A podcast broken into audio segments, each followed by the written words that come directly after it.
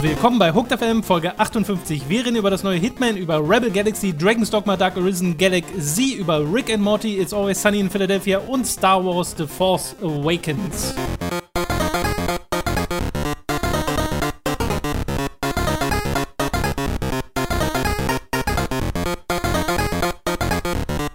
Robin, Ha, was, Alter, schreck mich doch nicht du so. wolltest was mit Rocket Beans erzählen. Ach so, äh, ja, stimmt, wollte ich. Hallo, guten Tag. Hallo, Herr Rocket Beans, wir müssen reden. Ähm, ich habe dich jetzt hier hingeholt, weil mir was zum Herzen liegt, lieber Herr Beans. Ähm, nein, folgendes ist es. Äh, künftig wird bei den äh, Rocket Beans ähm, äh, von uns nicht mehr neue Folgen erstmal laufen. Äh, das war ja bisher so, dass wir, weiß ich nicht, äh, From Software to Souls hatten und dann äh, lief die Premiere quasi dort. Also wir haben es auch auf Twitter und sowas euch bekannt gemacht, dass ihr dann dahin gehen solltet und euch das dort angucken solltet. Und sobald das dann ausgestrahlt wurde bei den Rocket Beans, ähm, haben wir das bei uns auf dem Kanal veröffentlicht. Jetzt war es ja bereits öfter mal so, dass es einfach Probleme gab. Ähm, mit der Ausstrahlung. Mal war die falsche Folge, dann war Ton zu langsam oder Bild zu langsam. Ähm, und das ist jetzt schon einige Male passiert.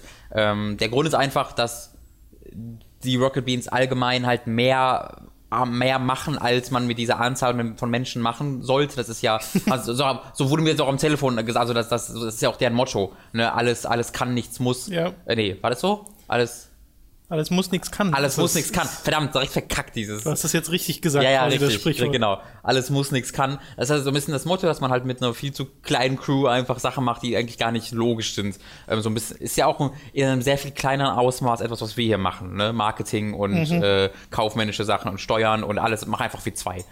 Deswegen, wir, wir kennen die Situation. Ähm, nur in dem, solange das halt ähm, intern ist, das ist der eine Sache, aber wir haben halt ein bisschen darunter gelitten, einfach dann deshalb, weil wir ja dann diese Sachen produziert haben, dass sie zu diesem Zeitpunkt fertig werden. Ähm, und dann war es halt so, dass man sich dann ja auch auf die Chat-Reaktion vorbereitet und freut und man sich da Mühe gibt und dann ja auch euch, unsere Community, dann dahin ähm, umleitet. Und wenn dann halt die äh, Folge äh, nicht funktioniert oder die falsche Folge läuft oder sowas, dann ist, wirft das ein schlechtes Licht auf uns, weil man von da aus ja nicht weiß, als Außenstehender, okay, hat jetzt, habt, haben wir denen jetzt die falsche Folge geschickt, haben, war unsere Ja. extrakeriertes File falsch oder sowas. Ähm, deswegen wird es so auf uns ein schlechtes Licht. Es ist enttäuschend, weil man dann die Reaktion nicht bekommt, auf die man sich eigentlich gefreut hat. Es ist enttäuschend, weil dann in nachfolgend bei uns auf dem Kanal unter den entsprechenden Videos die Hälfte der Kommentare nur daraus besteht, ähm, dass halt äh, darüber hergezogen wird, warum das da nicht funktioniert hat und damit die Aufmerksamkeit vom Video weggeht. Es ist einfach eine vollumfassend enttäuschende Erfahrung, wenn sowas passiert. Ja. Ähm, und deswegen habe ich halt ähm, mich mit nochmal mit, genauer mit den äh, Verantwortlichen unterhalten. Ähm, und wir haben da jetzt einen Kompromiss erreicht, äh, weil na- natürlich auch da komplett verstanden wird, dass das mega scheiße ist und äh, sie auch gar nicht versuchen wollen, das irgendwie zu entschuldigen, sondern halt nur das versuchen zu begründen. Ähm, wie gesagt, und die Gründe verstehe ich auch, aber für uns ist halt trotzdem kaum äh, noch wirklich cool machbar, weil wir ja auch unsere Zeit sehr gut äh, haushalten müssen. Deswegen ist jetzt halt der Kompromiss, den wir erreicht haben, ähm, dass wir unsere Folgen halt normal bei uns vorher erscheinen und die dann anschließend bei den Rocket Beans laufen, sodass quasi ihr, die einfach Zuschauer von uns seid, das einfach bei uns auch schon seht, ähm, aber zusätzlich auch die Rocket Beans ähm, halt äh, ja, coole Inhalte von uns bekommen, die bei sich ausstrahlen können, ohne dass wir irgendwie unsere Community äh, ja so ein bisschen immer dahin schieben müssen und die dann enttäuscht werden. Genau. Also die Premieren finden einfach nicht mehr bei den Rocket Beans statt, sondern bei Genau. uns. Und bei Rocket Beans laufen dann halt Videos, die ihr dann von uns schon kennt, aber die ja die Rocket Beans Zuschauer zu größten Teilen äh, noch nicht kennen. Mhm. Von daher haben da nach wie vor, glaube ich, beide was von. Genau, also ich glaube jetzt nicht, dass äh, wir tausende Leute zu denen gebracht Nee, haben. genau, also das glaube ich auch nicht. Und äh, nur weil die Frage immer wieder mal aufkommt, äh, das ist kein Bezahldeal oder so. Nee. Wir bekommen kein Geld dafür, dass äh, wir die Inhalte dort bereitstellen. Das ist einfach aus gegenseitigem Helfen und Interesse. Genau, und deswegen halte ich das auch für absolut in Ordnung, wenn wir Ja. das äh, künftig, künftig so machen. Da, also da gibt es auch kein großes böses Blut. Das war jetzt kein Telefonat, wo wir uns gegenseitig Beleidigungen an den Kopf geworfen haben. Ähm, das machen Tom und ich bei uns hier, aber äh, mit, mit Partnern von außen machen wir das nicht. Das war völlig in Ordnung. Auf beiden Seiten war da völlig Verständnis für und dann kam man auch sehr schnell zu diesem Ergebnis. Was mich dann auch gefreut hat. Ja. Dann wäre das geklärt. genau, wollte ich halt nur, wollte mir nur mal sagen, ne, dass ihr Nee, einfach, klar, dass sich niemand wundert, was, jetzt? was jetzt los ist. liebt ihr euch sehr, was ist da los? Ja, vor allem, weil wir ja schon mal gesagt haben, dass sich irgendwas ändern wird und das Genau. ist jetzt die Änderung und Genau. äh, damit kann, glaube ich, jeder, Transparenz. jeder ganz gut leben. Wir kommen zu der einen News, äh, die wir besprechen werden und die ist etwas verwirrend. Ja, sie ist besprechenswert, finde ich, weil sie so verwirrend ist. Das ist genau das Problem, dass nämlich Hitman ja rauskommt. Ein neues Hitman kommt raus. Aber es ist Welches nicht so. Hitman kommt raus? Hitman. Ja, aber welches denn? Oder hatte das irgendeinen Nein. zusätzlichen Namen? Nee, ne? Nein. Das heißt einfach nur Hitman. Ja, Das äh, jetzt auch, wann genau kommt's raus? Es war doch, war es noch in diesem Monat oder was nächsten Monat? kann ich dir nicht sagen. Also es kommt auf jeden Fall relativ bald raus. Allerdings ist das ja kein vollständiges Spiel, was erscheinen wird, sondern im Endeffekt ein Episodenspiel. Also wir reden, wir reden jetzt von den neueren Fassungen. Es gibt ja zwei naja, also das, das ist das, was rauskommen wird. Genau. Also es ist jetzt einfach sowas wie Telltale oder Life is Strange. Also es ist jetzt Genau. einfach Hitman Episode 1, 2, 3, 4. Und zwar im, zumindest so stellen sie sich vor, so haben sie es angekündigt, im recht monatigen Mhm. Rhythmus, dass wirklich jeden Monat eine neue Location erscheint. Ihr müsst euch vorstellen, Hitman geht an den Start mit einem Prolog und äh, Paris als eine größere Location, Mhm. in der man unterwegs ist. Das kann man sich holen für 15 Dollar. Mhm. Oder man kauft direkt am Anfang das Vollpreisspiel. Und das werden dann wahrscheinlich die ganz normalen 60 Euro sein. 60 Euro, genau. Ähm, und bei uns nehme ich mal an, sind es auch 15 Euro oder halt 13 oder sowas. Normal, Ich ja, normalerweise ist ja Dollar einfach Euro. Genau, ne? ich weiß nicht, äh, inwiefern sie das dort anpassen. Und dann einen Monat später kann man sich entweder halt für 10 Euro die nächste Episode mit der nächsten Location kaufen oder man hat das halt alles schon, weil man sich diese Vollpreisvariante gekauft hat.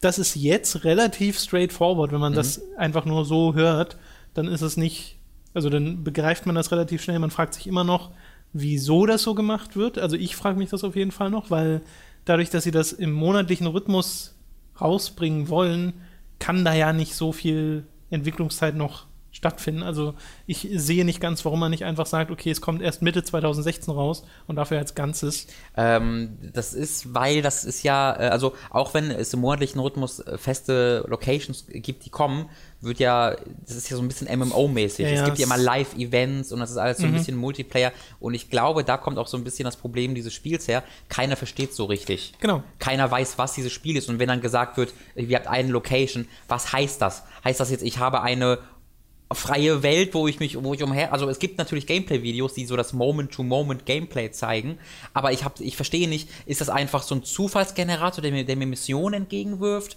Ähm, was, was mache ich in dieser, was, was heißt eine Location? Oder habe ich da auch neben diesen einfach Events, die passieren, habe ich da auch eine Kampagne mit Zwischensequenzen und sowas? Ich, ich habe einfach noch nicht so ganz verstanden, was dieses Spiel ist. Ist es jetzt ein MMO? Ist es sowas wie Watch Dogs, wo es so ein bisschen MMO-mäßig funktioniert, äh, also mit Online-Elementen? Ich, ich, ich verstehe es einfach nicht. Ich so schätze ganz. mal, sie wollen halt Hitman als Plattform machen, ne? als Mhm. sich weiterentwickelnde, konstant aktualisierte. Plattform, weshalb das Ding wahrscheinlich auch einfach nur Hitman heißt und nicht irgendwie Hitman 5 oder Hitman und irgendein Untertitel. Hitman 5 war ja auch Absolution, es 6. Äh, Hitman 6 sogar schon, okay. Ähm, ja, also ich bin selbst nie so in der Reihe drin gewesen. Ich habe mich jetzt auch nicht mega informiert zu dem neuen Hitman, weil mein persönliches Interesse einfach nicht so hoch ist.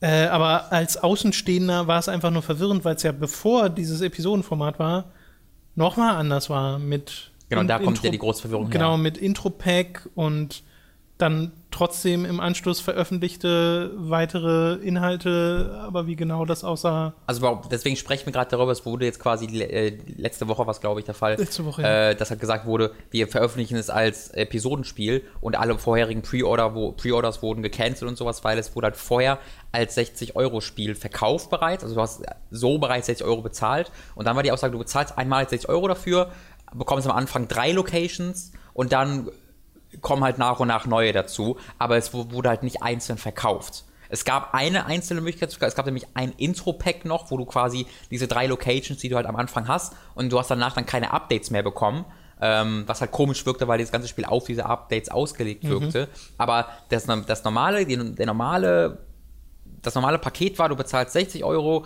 bekommst drei Locations am Anfang und danach dann die Locations in einem regelmäßigen Zeitraum äh, dazu und plus Events. Und jetzt ist halt so, du kannst immer noch 60 Euro bezahlen und bekommst immer noch Locations nach und nach, aber alternativ kannst du auch Episode 1, 2, 3, 4, 5 kaufen.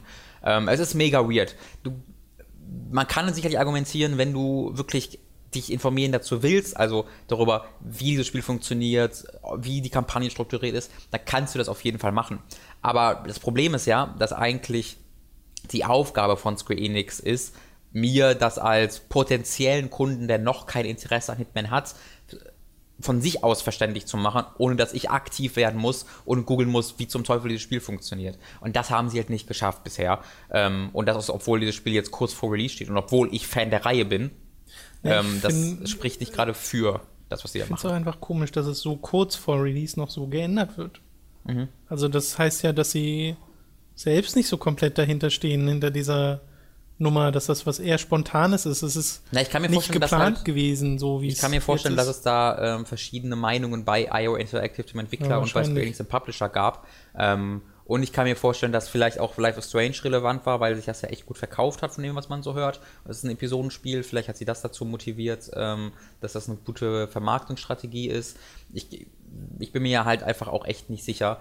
Ähm, ich bin mir sicher, der Grund, warum dieses Spiel allgemein so weird ist, ist halt, weil Absolution sich halt nicht so verkauft hat, wie es sollte. Das war ja zu dieser Zeitpunkt, wo ähm, es war Sleeping Dogs auch Square Enix?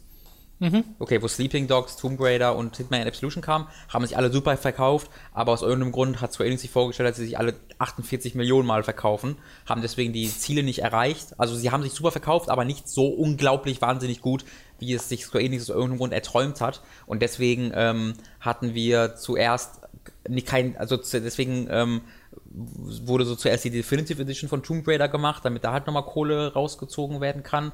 Deswegen haben wir kein direktes Sequel zu Sleeping Dogs bekommen, sondern dieses komische Triad Wars. Und deswegen haben wir auch kein direktes Sequel zu Hitman ohne, ohne Probleme bekommen, weil IO Interactive ja ursprünglich ähm, ein anderes Spiel entwickeln wollte. Hitman sollte ja ausgelagert werden. Ich weiß nicht, ob du dich daran noch erinnerst.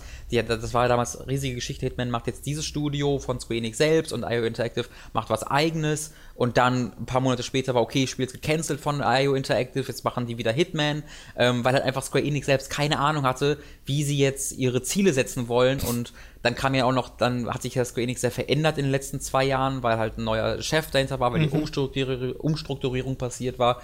Und ich glaube, das kam so alles zusammen, dass dieses Spiel entwickelt wurde, während diese ständigen Veränderungen passierten und Square Enix selbst nicht wusste, lohnt sich das für uns? Wollen wir ein richtiges Sequel haben oder wollen wir so ein, so ein, so ein MMO-mäßiges haben? Können wir das für monatlich bezahlen, uns lassen? Ähm, und ich stelle mir das wie, wie der absolute Horror vor für IO Interactive Entwickler, ja. ähm, dass du unter diesen Umständen halt ein Spiel entwickeln musst. Naja, ich glaube, das Problem ist auch, also es ist mit Sicherheit dieses, sie äh, releasen es als Episoden, wollen damit, dass Hitman über einen längeren Zeitraum in den News bleibt ja. und darüber geredet wird, so ja. wie das bei Life is Strange oder auch bei den Telltale-Spielen war. Aber bei Life is Strange und den Telltale-Spielen sehe ich total, warum das Episodenspiele sind. Bei einem Hitman, einem Stealth-Spiel, da finde ich Episoden ich glaube, da Format total komisch. Das müsste ja. man halt wirklich, das klingt wie etwas, was man erst spielen muss, um es zu verstehen. Genau. Und das ist nicht gut für Vermarktung. Ich habe die Vermutung, wenn wir die Struktur dieses Spiels besser verstehen würden, wäre es total einleuchtend. Weil es ja irgend. Ich glaube wirklich, es ist einfach voneinander ziemlich unabhängige Locations, die du halt bereist und dort dann was machst, aber ich verstehe halt noch, noch einfach nicht so wirklich, ob es da einen Story-Zusammenhang gibt, wie der aussieht. Ähm, man weiß ja auch, oder zumindest weiß ich es nicht, ähm, ob es einen Zusammenhang mit den anderen Hitmans gibt. Der sieht ja jünger aus als Hitman Absolution.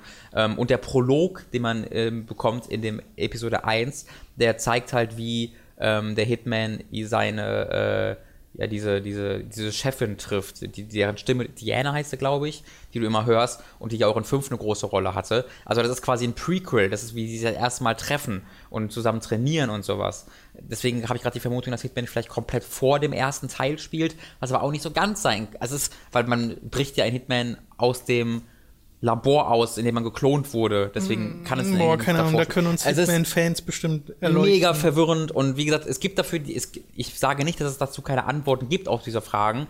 Was ich sage ist, dass sie nicht gut kommuniziert werden mhm. und äh, dass ich als jemand, der interessiert ist an dem Spiel, nicht so Probleme haben sollte, diese Information ganz natürlich aus dem Promomaterial rauszuziehen. Ja. Okay, so viel zu Hitman. Wie gesagt, wenn äh, es da Fans von euch gibt, Äh, schreibt gerne mal was dazu. Also vielleicht seid ihr ja super informiert und könnt uns da zum einen erleuchten, zum anderen sagen, ob ihr das überhaupt gut findet. Weil ich weiß nicht, ob die Hitman-Fanbase sich sowas wünscht. Hm. Keine Ahnung. Das ist weird. Ich, ich bin ganz froh darüber, dass sie erstmal was, dass es weitergeht mit Hitman. Das habe ich gar nicht gedacht nach Absolution. Ähm, ich fand Absolution auch nicht besonders gut. Ähm, ich habe es ja nie durchgespielt und das als Fan der ersten Teile. Deswegen, ich bin erstmal froh, dass es weitergeht und Mhm. bin interessiert, aber jetzt nicht Ja. Und danach so. kommt dann ähm, Canon 3. Oh ja, bitte.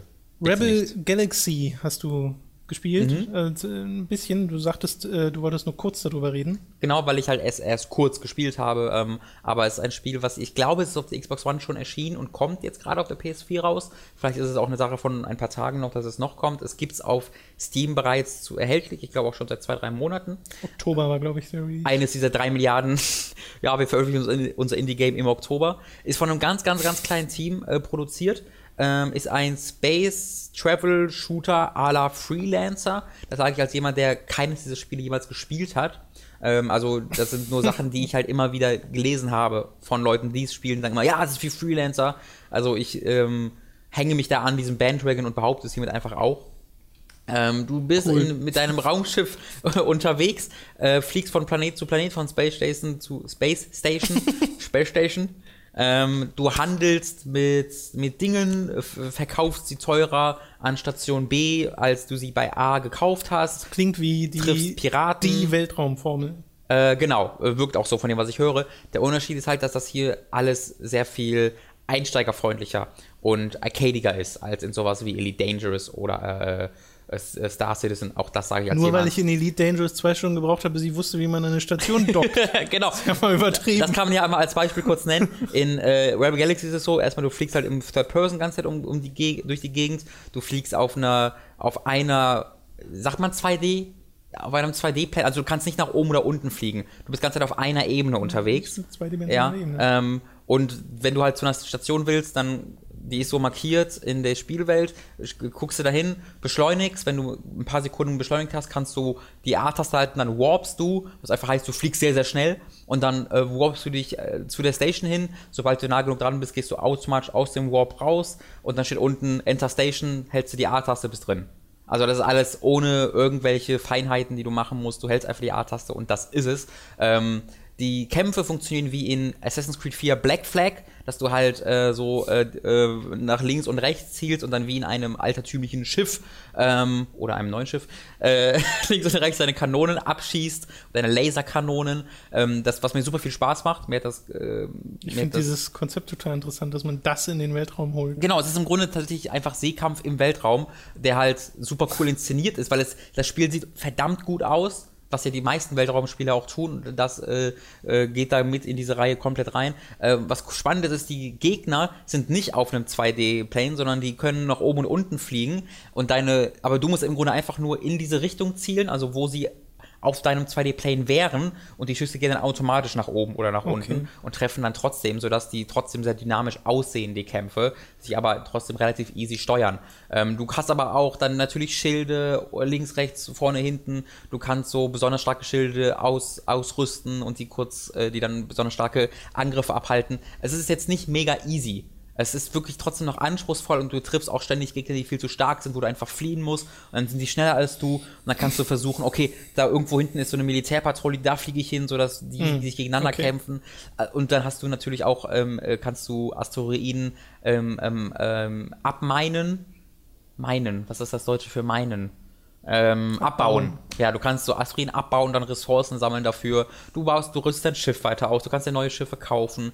In diesem Sinne ist es halt schon sehr wie diese anderen Spiele, Ja. nur dass es halt sehr, sehr viel einsteigerfreundlicher ist. Es ist relativ easy zu bedienen. Es gab trotzdem ein, zwei Funktionen, ein, zwei Funktionen, die ich googeln musste.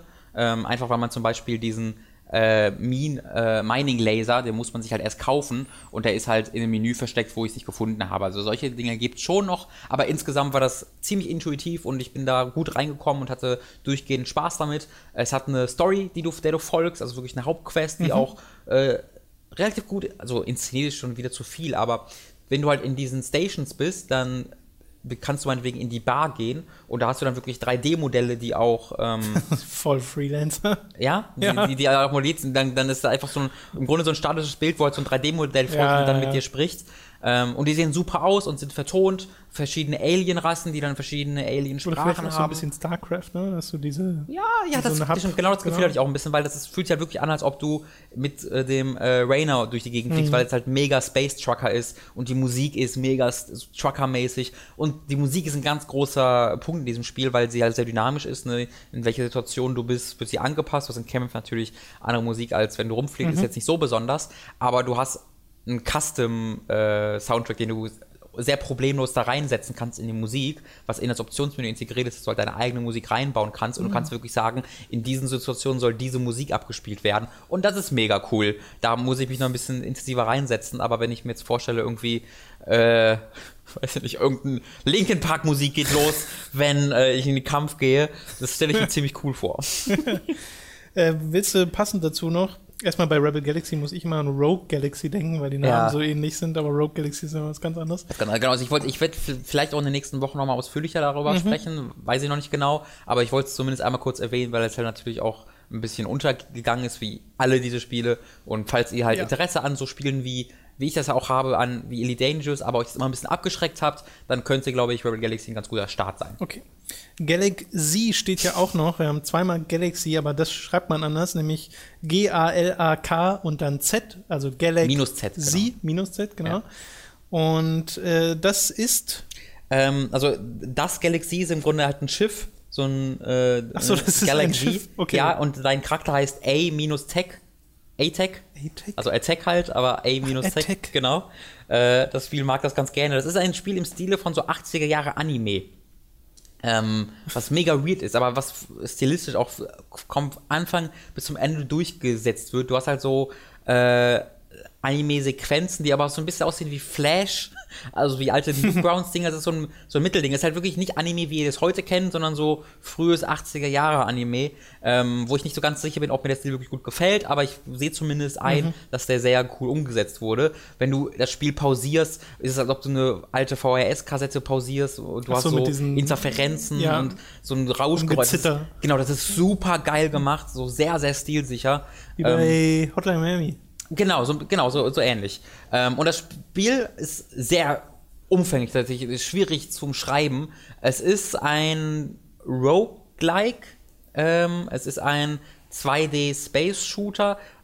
Es sah, vom, wenn du dir so Spielszenen davon anguckst, sieht es aus wie so ein Bullet-Hell-Shooter, aber das ist es nicht wirklich. Du äh, kommst in ein Level rein und hast dein äh, Spaceship und du hast sehr, sehr genau Kontrolle über dein Spaceship. Du kannst vorwärts boosten, du kannst rückwärts boosten, du kannst strafen, wenn du LB hältst, dann kannst du so, dann fliegst du automatisch in so einem Kreis äh, um, um die Gegner rum. Du kannst ähm, extra schnell vorboosten, du kannst extra schnell zurückboosten, du kannst eine Vollbremsung machen. Du hast also eine sehr gute Kontrolle über dein Raumschiff. Ähm, hast dann mit äh, X dein Schild, das du aktivieren kannst, mit A deine, ähm, deine Laser, die du halt abschießt. Ähm, und du sammelst halt Upgrades in dieser Mission, wo du dann ganz verschiedene Upgrades für deinen Laser findest. Dass das von Wänden abprallt und so, so Ricochet äh, durch die Gegend fliegt, dass es Feuerschaden macht, dass es sich ausbreitet, dass es äh, langsame Energieschüsse sind, dass es ganz schnelle Energieschüsse sind. Also da gibt es ganz, ganz, ganz verschiedene Varianten, die du alle miteinander kombinierst, sodass du in jeder Mission fast mit völlig anderen Dingern angreifst, was ziemlich, ziemlich cool ist. Und dann fliegst du halt in so größere Asteroidenfelder rein, was im Grunde so die Level sind. Also du startest draußen im Weltraum und dann musst du irgendwas in diesem Planetoiden, in diesem Asteroiden, ich weiß nicht genau, was es ist, äh, irgendwas finden oder irgendwas kaputt machen oder sonst irgendwas. Dann fliegst du halt in dieses Asteroidenfeld rein und das ist im Grunde das Level, wo du dann wirklich so ähm, Struktur hast. Also du bist dann nicht frei im Weltraum, sondern du hast halt so wirklich so Levelschläuche, wo du auch links und rechts und wo es verschiedene Wege gibt. Aber da ist es dann wirklich so ein zufallsgeneriertes Level. Und da hast du dann verschiedenste Gegner, die du gegeneinander ausspielen kannst. Draußen im Weltall fliegen andere Fraktionen rum als in diesem Asteroiden. Dann gibt es so Käferviecher und du kannst sie so gegeneinander versuchen auszuspielen.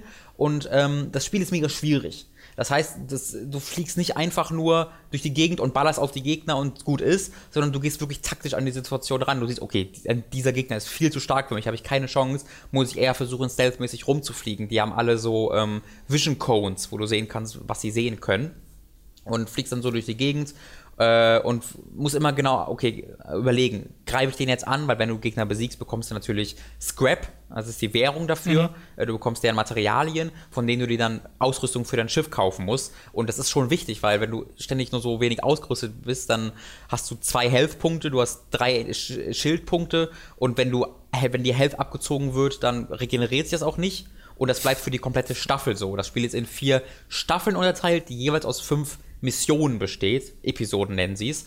Ähm, und diese kompletten fünf Episoden, es klingt das Telefon, deswegen pausieren wir kurz ja. und gehen kurz an das Telefon. Piep, da sind wir wieder.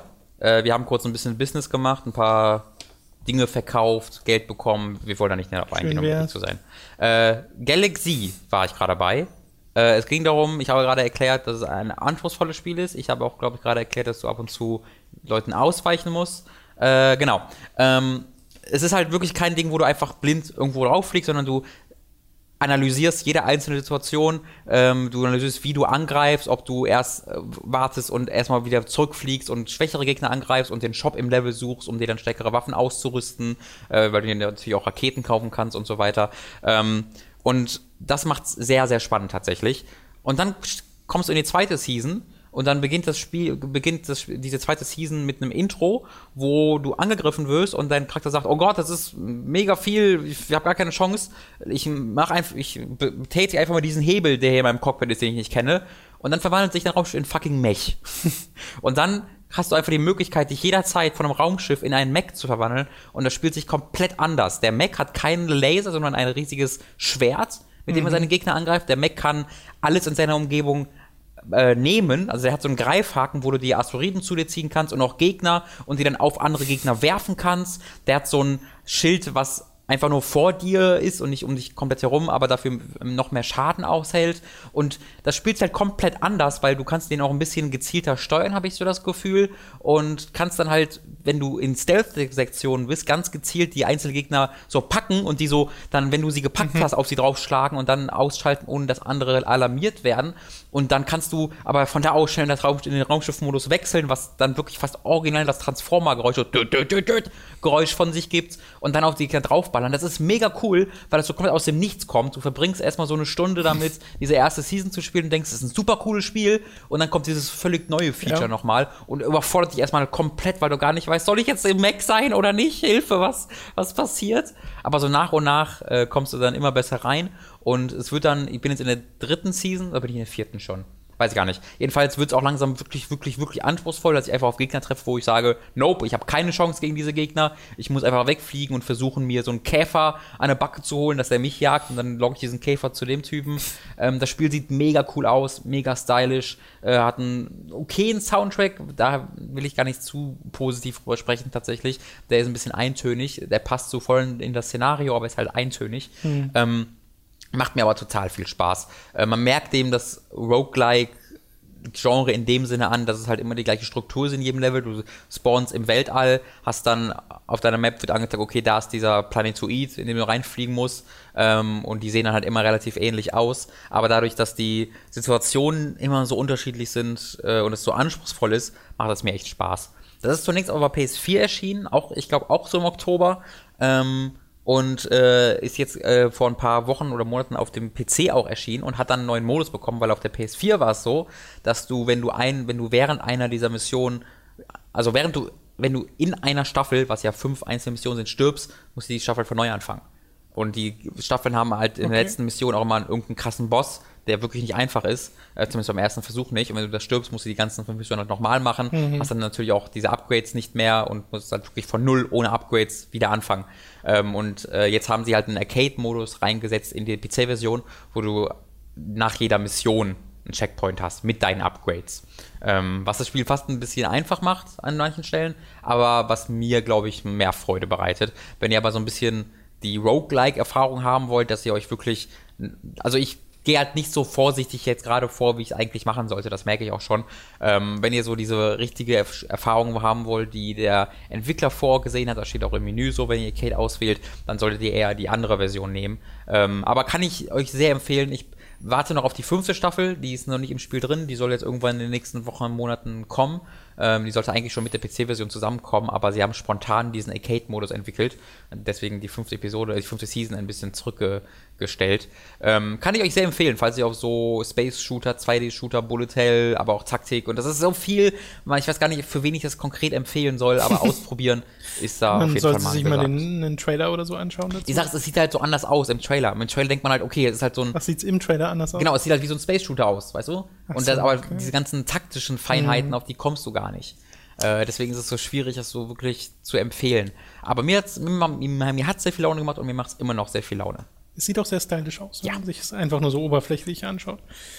Okay, dann Dragon's Dogma, Dark Arisen. Du da mal an, weil ich jetzt. Für den äh, PC äh, haben wir ja äh, letztens im Livestream gespielt und äh, beide auch privat noch ein bisschen weiter. Ich allerdings nicht sonderlich viel. Ich hatte es erst einmal angeschmissen, habe dann eine halbe Stunde Escort-Quest gemacht, vergessen zu speichern, bin gestorben und die halbe Stunde war hinüber. Äh, das war mir dann an dem Tag genug mit Dragon's Dogma und habe dann aber gestern äh, mich noch mal zwei Stunden hingesetzt und gespielt und eher so ein paar Quests noch mal ganz am Anfang gemacht. Du hast ja in der allerersten Stadt äh, so einen Brunnen, den du erkunden kannst oder sowas. Und äh, du gehst in den verwunschenen Wald rein und suchst eine Hexe. Äh, das sind so die Sachen, die ich da gemacht habe. Und habe für mich nochmal festgestellt, wie viel Spaß mir dieses Kampfsystem macht. Selbst wenn ich gegen kleinere Viecher schon kämpfe, macht Ja. mir das Spaß, weil einfach mein Fighter, also ich spiele ja so einen ganz normalen Nahkampfkämpfer momentan, ähm, so Skills hat, dass er so ein, quasi einen Uppercut macht mit seinem Schwert. Gegner fliegen dann wirklich in die Luft und das kann man super kombinieren mit dem sogenannten Blink Strike, nämlich dass er nach vorne schnellt und äh, so zusticht und wenn du die nach oben schmeißt und genau in dem Moment, in dem sie auf den Boden treffen, nochmal mit einem Blink Strike nach vorne äh, haust, dann sieht das halt nicht nur cool aus, sondern es macht halt auch wirklich Spaß. Und äh, selbst da bei ganz normalen Gegnern kann man schon sehr taktisch äh, vorgehen.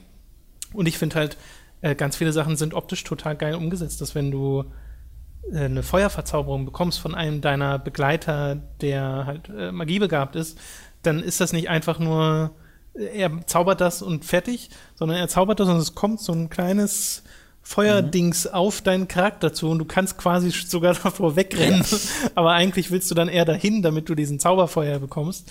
Äh, ich mag die visuellen De Ideen, die da drin stecken, die allerdings wirklich bisher nur in den Charakteren und Monstern stecken, nicht in den Umgebungen. Ja, bleibt auch Die so. sind nämlich alle ein bisschen trist. Aber mich motiviert es total und auch noch mal mehr, seitdem ich diese eine Rüstung, diese DLC-Rüstung, die du bekommst, ähm, ganz am Anfang, Mhm. ähm, also nicht ganz am Anfang, aber in der großen Hauptstadt sozusagen, äh, die habe ich mal abgelegt. Ja. Weil ich halt mir dachte, okay, wenn ich die jetzt nehme, dann renne ich ewig damit rum. Ja, das Und- ganze Spiel, das ist halt einer der stärksten. Genau, und ich ja. habe viel mehr Spaß daran, wirklich neue Rüstungen zu finden. Mhm. Und das Rüstungsdesign gefällt mir total gut, weil es halt wirklich dieses Fantasy-Ding auf den Punkt bringt. Und du hast so einen Umhang, so einen coolen. Das ist einfach super. Ja. Äh, vor allem, weil es auch so viele Ausrüstungsteile gibt. Äh, da habe ich gerade richtig Spaß dran, obwohl ich sehr bekloppte Sachen mache. Ich habe eine Quest gemacht, wo du einfach nur einen Dieb äh, Ja. fangen musst. Und es war totale Glückssache, den zu Ja. fangen. Also das ist Ja, der, immer, immer wenn du ihm nahe kommst, macht er so einen äh, Hakenschlag und Ja. geht einfach um. Ja. Ein Hakenschlag ist auch ein guter Sport, das ich gerade erfunden habe. Und dann, das ist so clunky und weird. Ja, wirklich. Das ist total, also das, da, da ist dieses Spiel halt voll von mit Quests, wo du so denkst, was?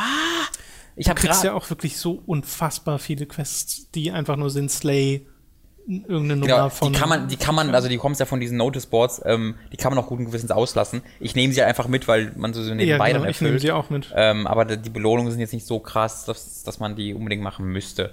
Wo du gerade die Quest erwähnst, ähm, ich will das jetzt gar nicht komplett abnehmen, ich wollte nur, das passt gerade zeitlich ganz gut. Ich habe gestern noch eine Quest gemacht, an die ich mich sogar noch erinnert habe, äh, von der 360-Version, die ich ja viel gespielt habe, ähm, wo du eine umwöhnte, ein umwöhntes kleines Mädchen durch die Stadt eskortierst.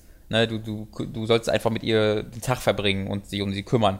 Und das ist dann wirklich so eine Quest, wo du am Anfang irgendwie fünf bis zehn Minuten ihr im Blau, im wirklich ganz langsam neben ihr hergehst ähm, und dann musst du mit ihr Verstecken spielen und dann geht sie nochmal irgendwo hin und dann musst du ein Rennen mit ihr machen und halt laufen wirklich. Ähm, und der Trick ist dann, dass du das Rennen nicht gewinnst, sondern ganz knapp hinter ihr rauskommst, aber du darfst sie auch nicht, wenn du, wenn du sie antouchst, währenddessen fällt sie hin und mag dich nicht mehr.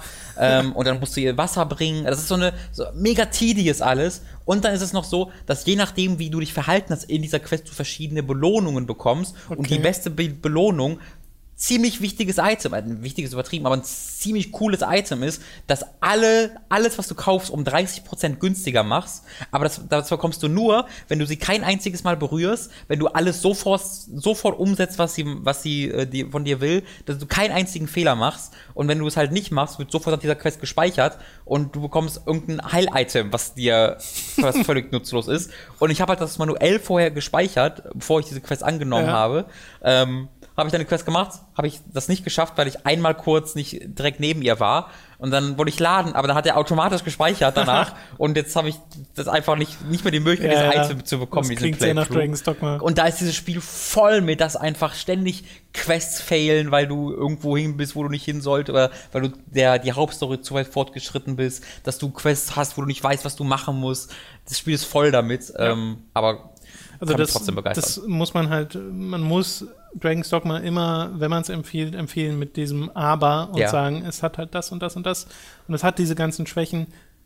Es hat aber auch ein wahnsinnig gutes Kampfsystem und äh, tolles Rüstungsdesign und die Klassensysteme. vergessen Genau, die Atmosphäre, sind äh, Atmosphäre ist großartig mit Nächten, die halt wirklich dunkel sind, wo du dann vorsichtig mit einer Lampe, in der das Öl ausgehen kannst, äh, durch die Nacht schreitest und am Horizont irgendwelche Viecher schon lang kriechen siehst oder das halt auch in einem Dungeon hast, wo Mhm. es ja immer dunkel ist. Ähm, das ist teilweise wirklich, da gibt es keinen Vergleich zu, weil Ja. es das einfach kein anderes Rollenspiel so gut macht wie Dragon's Dogma. Und auf der anderen Seite hat es halt diese ganzen Quest-Probleme und so.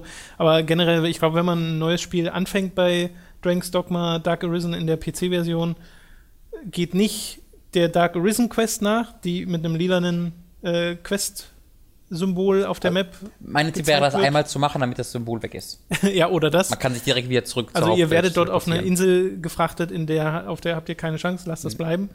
Äh, und das andere ist, so wie ihr in der großen Hauptstadt seid, oder nee, eigentlich schon vorher, so wie ihr im ersten Gasthaus seid, nehmt euch den äh, Teleportationsstein aus eurem Lager. Äh, da, da muss in die Hauptstadt sein. Das geht erst in Grand Geht das erst in Grand genau. Thorn? Okay, genau, dann in der großen Hauptstadt Grand Thorn. Eternal Fairy Stone ist das auf Äh, Englisch. der Eternal Fairy Stone, genau, den, ähm, mit dem könnt ihr euch äh, zum einen immer nach Grand Thorn und immer ins Anfangsdorf porten und ich glaube, beim Rest muss man dann Sachen selbst. Mhm. Genau, du machen, oder? findest quasi Port Crystals, heißen die, ähm, in der Spielwelt. Ähm, und es gibt, glaube ich, vier oder fünf davon und die sind, die sind auch teilweise gut versteckt. Ähm, also da würde ich auch keinem vorwerfen, wenn er einmal kurz im Wiki guckt, wo die genau sind.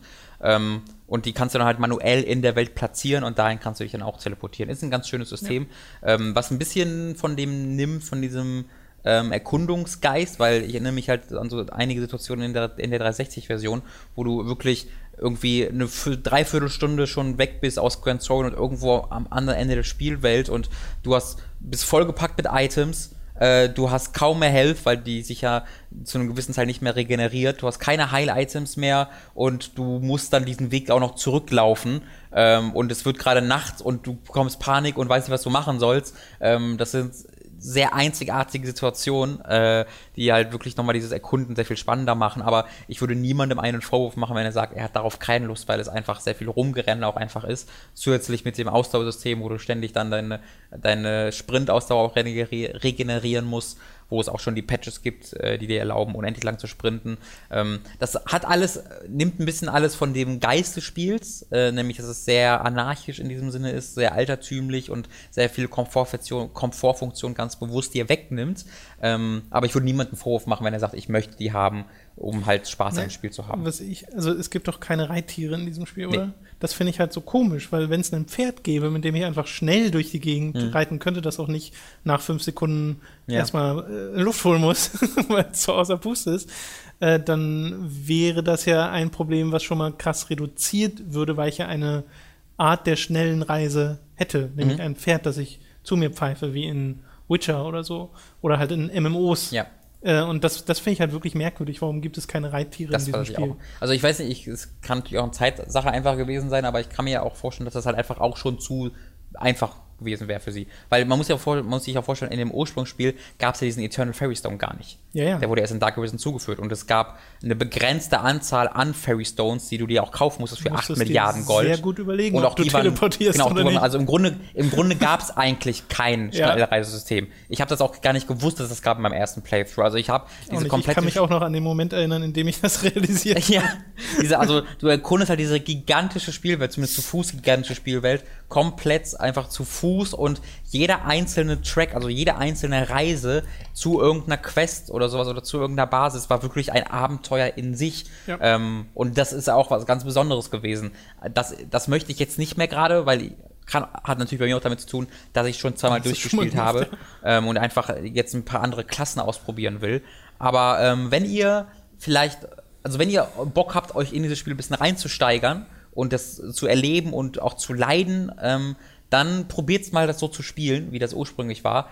Aber habt auch kein schlechtes Gewissen, wenn ihr irgendwie sagt, okay, ich hole mir jetzt den Eternal Fairy Stone oder ich hole mir jetzt diese Mods, die mich unendlich lange sprinten lässt. Es erzeugt ein bisschen eine, eine, eine, ein Unbalancing, aber ist nicht schlimm.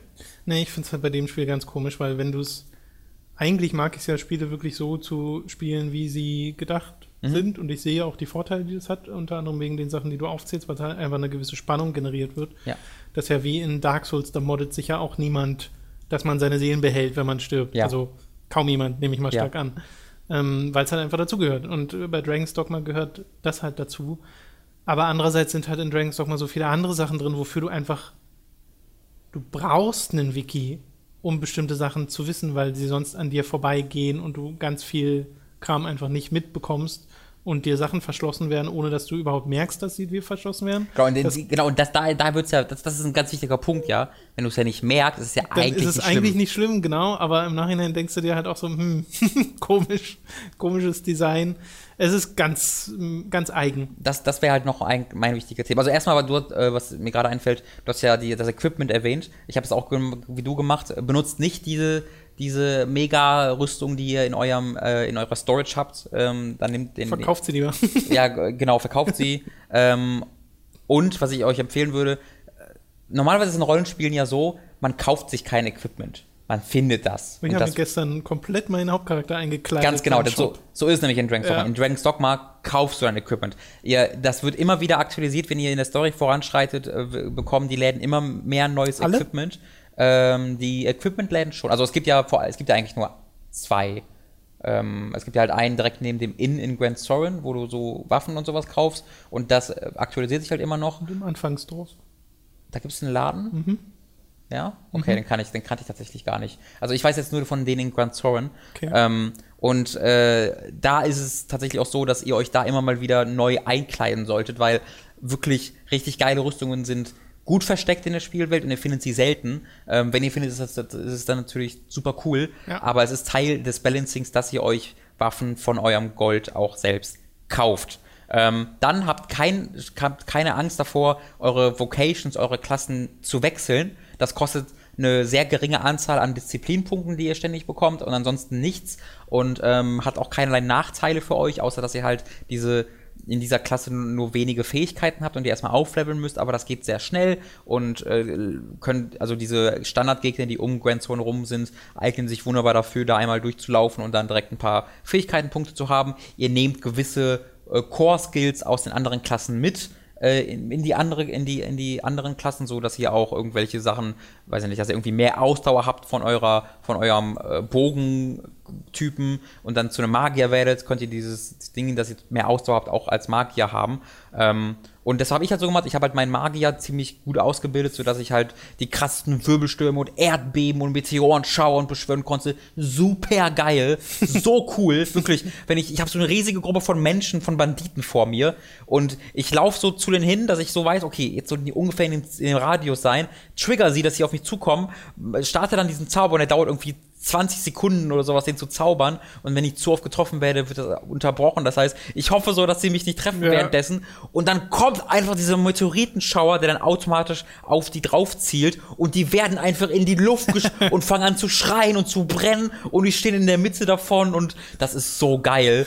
Und beschwören, wenn ich Bock habe, noch so einen riesigen Wirbelsturm. Das ist so cool. Ja. Ähm, und davon habe ich jetzt gerade aber erstmal genug, weil ich halt das äh, ziemlich gut ausge, äh, ausgebildet habe, sodass ich jetzt mal auf den Mystic Knight gegangen bin, was halt so, ein, so eine Paladin-Klasse ist, nur nicht wirklich. Ist halt ein magischer Ritter und der hat ein magisches Schild, womit ich erstmal, wenn ich Gegner blocke, fangen die an zu brennen oder sowas. Das ist der eine Punkt.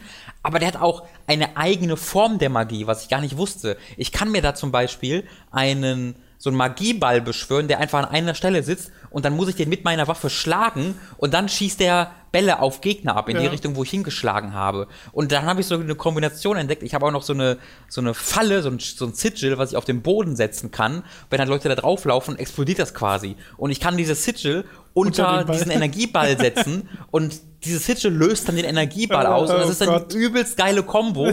und dazu habe ich dann noch die Fähigkeiten, die du mit deinem, mit deinem äh, Nahkampf gerade diesen blinkst und so habe mhm. ich auch. Und das ist so eine geile Kombination. Ja. Da habe ich so viel Spaß dran, so dann irgendwie gegen diese geilen Griffins oder Chimären zu kämpfen. Ähm, ich habe, also ich hätte ihn gar nicht erwartet, dass ich nochmal so ja. viel Spaß daran habe. Ich habe auch viel mehr Spaß als mit der Konsolenversion nochmal, dank der Framerate, ähm, dank den Mods, die es schon kamen. Ich habe hab mir die diese PS3-Version nochmal angeschmissen und ja. das geht nicht mehr. Ja, also ich bin ja froh, dass ich habe ja gar nicht gewusst, wie noch das PS3-Version nochmal so viel, so viel größere Probleme Ich hatte auch mal geguckt, ich, hab, ich hatte so knapp 10 Stunden gespielt damals. Ja, also ich, wenn ihr wisst, was für Probleme dieses Spiel hat, in welchen Aspekten ähm, und da sagt, okay, damit könnte ich leben, kauft euch dieses Spiel, probiert es aus. Es ist es ist auf jeden Fall einmalig. Ja, falls ihr es mal in Aktion sehen wollt, wie gesagt, wir haben es im Livestream gespielt, da gehen wir auch äh, viele Emotionen durch, die man in Dragon's ja, mal so durchgeht. Das ist ein super Showcase fürs Spiel. Ja, ja, da seht ihr unter anderem ganz kurz eine Chimäre. Es war tatsächlich eine Chimäre. Okay. Äh, ich habe nochmal nachgeschaut, was der Unterschied zwischen Manticore und Chimäre ist. Ein Manticore ist ein Löwe mit, ich glaube, Fledermausflügeln und einem Skorpionschwanz. Eine Chimäre okay. ist ein Löwe mit einem Z einer Ziege auf dem Rücken und einer Schlange als Schwanz. Okay, ja, das ist das dann sehr, ja, sehr das konkret. Ist eine Chimäre. Aber da, ne, die, die kannst du halt erklettern und dann kannst du ganz konkret den Schlangen abmachen und ein Kopf ist für Magie zuständig, ja. der an. Das ist so. Den Ziegenkopf cool. platt machst, kann er keine Magie mehr machen. Ja, das, das ist so, so toll. Und dieser Schlangenkopf, den halt, also er hat halt einfach eine riesige Schlange als Schwanz, die zuckt überall durch die Gegend und kann den Gegner vergiften. Es ist. Es ist sensationell. Ich habe gestern gegen genau so ein Viech gekämpft an der Klippe und habe dann ähm, meinen Zauber benutzt, dass ich quasi den die Klippe einfach runtergestürzt habe und der dann gestorben ist von dem Fall. Geil. Es ist so cool, wenn das dann wirklich klappt, sowas. Es ist, es ist hervorragend. Ja. Und äh, was ich nochmal erwähnen möchte, man redet natürlich immer über The Wind is Pushing Me, was man sich modden muss für mhm. Dragon's Dogma Dark Arisen, falls man es wirklich im Intro haben will. Aber der Soundtrack an und für sich ist wirklich, wirklich gut von diesem Spiel. Ja. Ich mag den total gern. Ich mag die Musik, die spielt, wenn du um Grand Soren, äh, um, nee, doch, doch Grand Soren war die genau. Hauptstadt, genau. Ich verwechsel mal Grancis und Grand Soren. Ja. äh, wenn du da rumgehst, sind so Chören im Hintergrund ja. und wenn die Kampfmusik richtig losgeht und wenn dann. genau, dann, wenn dann der Gegner fällt, dann kommt äh, so eine Fanfare, ja. die auch so total also Sounddesign ist einfach, wobei, wobei Sounddesign finde ich gar nicht so gut, weil die, zumindest die Abmischung ist total beschissen.